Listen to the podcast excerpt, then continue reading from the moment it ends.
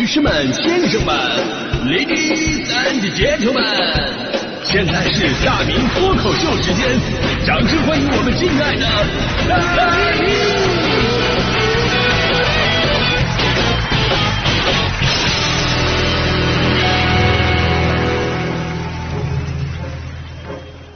好，欢迎各位来到今天的大明脱口秀，我是大明。呃，今天说双十一购物啊，就是买了这么多年，你们还记得双十一是从什么时候开始的吗？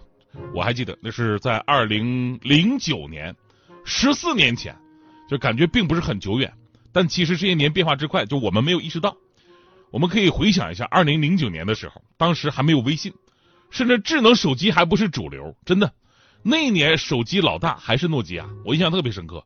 二零零九年，当年手机市场前三位，第一位是诺基亚五八零零，第二位是诺基亚 N 七八，第三位是诺基亚 N 九五。我当时用的就是 N 九五，里边有个游戏做的特别的高端且华丽，彩屏版的贪吃蛇。就那会儿智能手机还没普及呢，你看也是因为没有网络支撑，因为二零零九年是三 G 网络的元年，也就是说呢，就那会儿你要在网上买东西，你必须得通过家里边的电脑。你要用手机的话，根本就抢不到。就人家这边用电脑都买完了，你手机那边图片打开不到百分之十。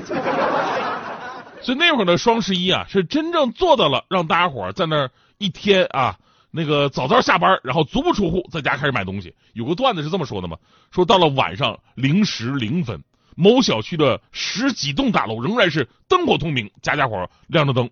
呃，那是一种寂静的明亮，没有电视和音响的嘈杂。没有夫妻的争吵，只有鼠标哒哒哒的响声。小区传达室的王大爷默默的注视着这一切，思索良久，又点上了一根烟，最终坚定的关上了小区的总电闸，为小区男业主们挽回了上亿元的经济损失。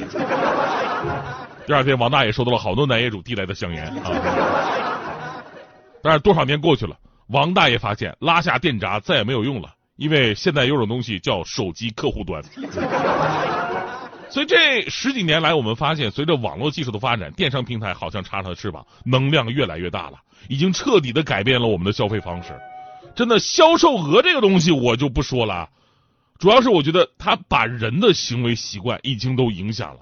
就每年到了这个时候，我都感觉我身边的人不太正常啊，真的不太正常。比方说大迪，大迪每年到了这个时候，手啊都哆哆嗦嗦的，哆哆嗦嗦。第一次我不知道咋回事我还说大迪你是不是甲亢啊？大迪说是最近快递拆的太多了，拆的。就连楼下我们家楼下负责清理垃圾的大爷都比平时兴奋，平时恨不得下午才来，一般看不着人。双十一这几天一大早就过来了，骑个三轮车到处转呢，一个不停歇。你以为他良心发现好好工作，实际上就是因为这两天纸盒子特别多。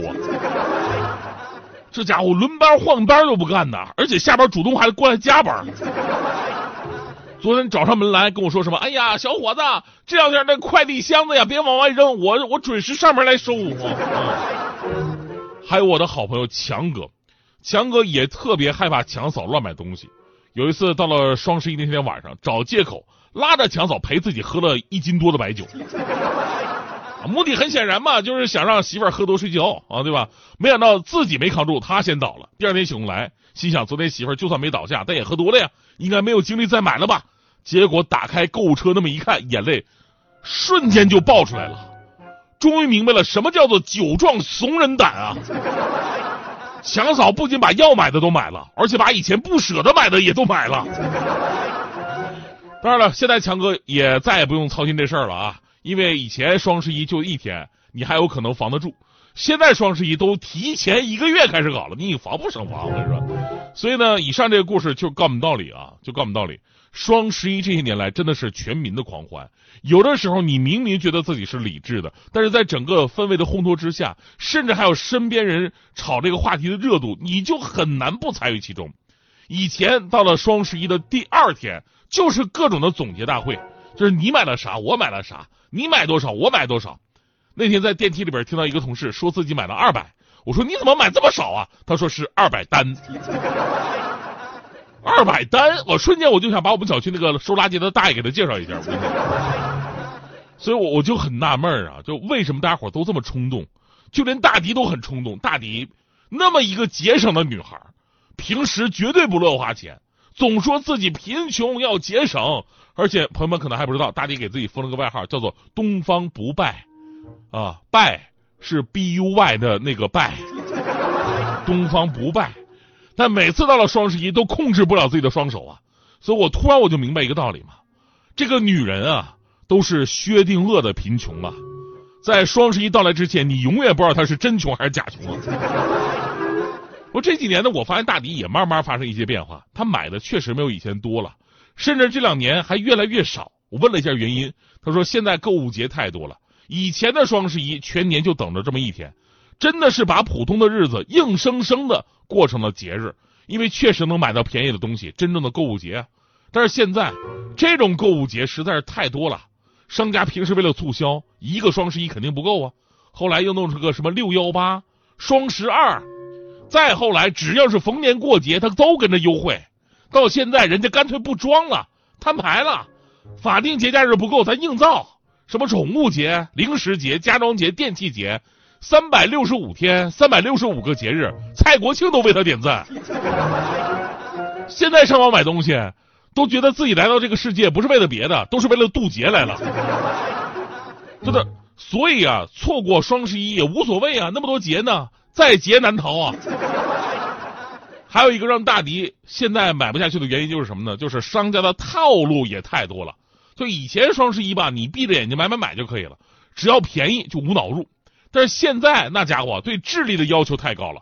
现在的双十一那也叫双十一杯奥数。暨阅读理解大赛，因为这些年商家促销套路太复杂了，有的时候你光看商家，哎呦给的优惠政策琳琅满目，不买就好像错过两个亿一样。但是仔细一看这些优惠政策，就有一种莫名其妙的熟悉感。这不就是咱们小的时候做的各种应用题吗？给你各种条件啊，满多少减多少，这里还分什么同店满减和跨店满减，然后预付再立减多少。付定金打几折？疯狂抢几折券？前多少名抢购还可以再减多少？定金多少再抵扣多少？除此之外还有什么购物津贴、盖楼、喵币、批手速？结果呢，一顿操作猛如虎，分到红包两毛五。于是大迪就放弃了，因为他不仅没感到商家的那种诚意，反而感到了商家满满的恶意，那就是平时你欺负我穷，双十一你又欺负我傻。以后少跟我扯什么抢券啊，满减能省多少？我只知道不买能省百分之百。其实双十一从购物狂欢变成了吐槽大会，并不是说明咱们现在购买力不如以前了，数字都是在增长的。除了双十一本身的销售额之外呢，今年前三季度我国社会消费品零售总额是三十四万两千一百零七亿元，同比增长了百分之六点八。最终消费支出对经济增长贡献率是百分之八十三点二，拉动 GDP 增长四点四个百分点。这个数字就很能说明，如今全民消费能力还是非常在线的。只不过呢，对于已经成为主要消费模式的网购来说，双十一本身的吸引力没有那么大了。尤其再加上缺乏诚意的套路，哪怕今年说，哎呀，这个今年我们不不不不套路，我们拼低价啊，所谓的拼低价，很多消费者也并没有感受到这个低价呀。他我们不知道他是不是最底价呀？你拼低价有什么用啊？所以呢，今天节目我最后啊，我最后我特别想提一个建议，我提个建议，就毕竟吧，双十一它也不是什么法定节假日，对不对？双十一就是商家发起的一个促销活动，而且现在全年那么多的购物节，咱们没有必要一定要这个双十一，所以要不要，能不能，可不可以，咱把双十一还给光棍啊？对吧？人家双十一本来好好就是一个光棍节，人谁也没得罪，后来莫名其妙被你们这帮电商给抢走了，对吧？原来双十一是光棍节呀，现在你提到双十一，谁第一反应是光棍节呀？光棍已经够可怜了，不仅对象被抢走了，现在连属于自己的节日都保不住，凭什么呀？你们要知道，现在不理智的消费者已经越来越少了，但是理智的单身的光棍们已经是越来越多了。我们大学宿舍对门那个中文系有七个男生关系特别好，上学的时候号称竹林七贤，现在一看没结婚的没结婚，离婚的离婚，竹林七贤都已经变成江南七怪了。所以以后还是把双十一还给他们吧让这个世界对单身的人们温柔以待。另外也给他们放个假。至于放多少天呢？这依然是个数学问题。你看啊十一放七天那双十一放十四天没毛病吧？